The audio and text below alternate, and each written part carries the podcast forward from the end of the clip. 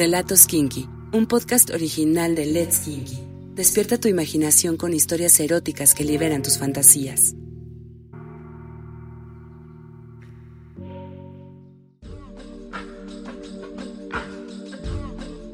Mía tenía uno de cada lado, ambos dispuestos a hacer todo por hacerla terminar.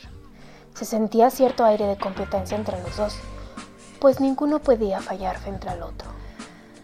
Pero Mía también quería que ellos disfrutaran, así que se levantó de la cama, tomando a Antonio de la mano para que también se parara. Puso su mano en el pecho de Matías para que se quedara recostado sobre la cama y ella se acomodó en cuatro, con Antonio detrás de ella y Matías por delante.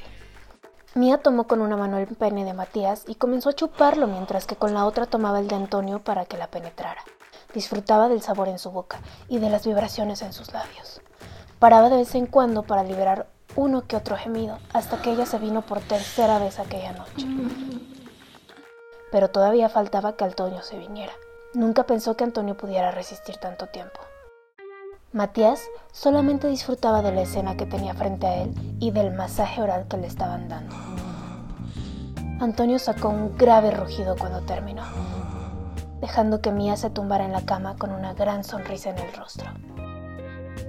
Mía se levantó de la cama para ponerse una bata de seda que tenía colgada en la puerta de su baño.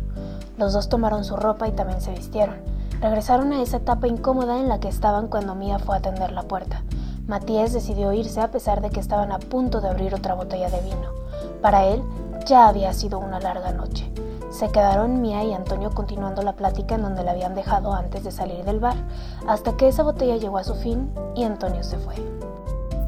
Mía no podía creer la noche que había tenido, así que fue a casa de su amiga Maya, donde había conocido a Antonio, a contarle a su hermana y a ella todo lo que había pasado. Su hermana no conocía a ninguno de los dos, por lo que Mía le contó sobre cómo los conoció y todo lo que había pasado, desde el bar hasta la vez que fue a verlo en el estudio que curiosamente estaba frente a la librería donde su hermana trabajaba.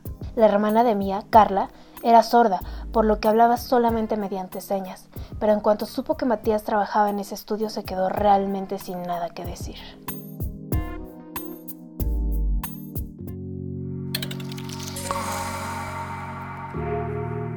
Sigue nuestro canal y no te pierdas ningún relato erótico.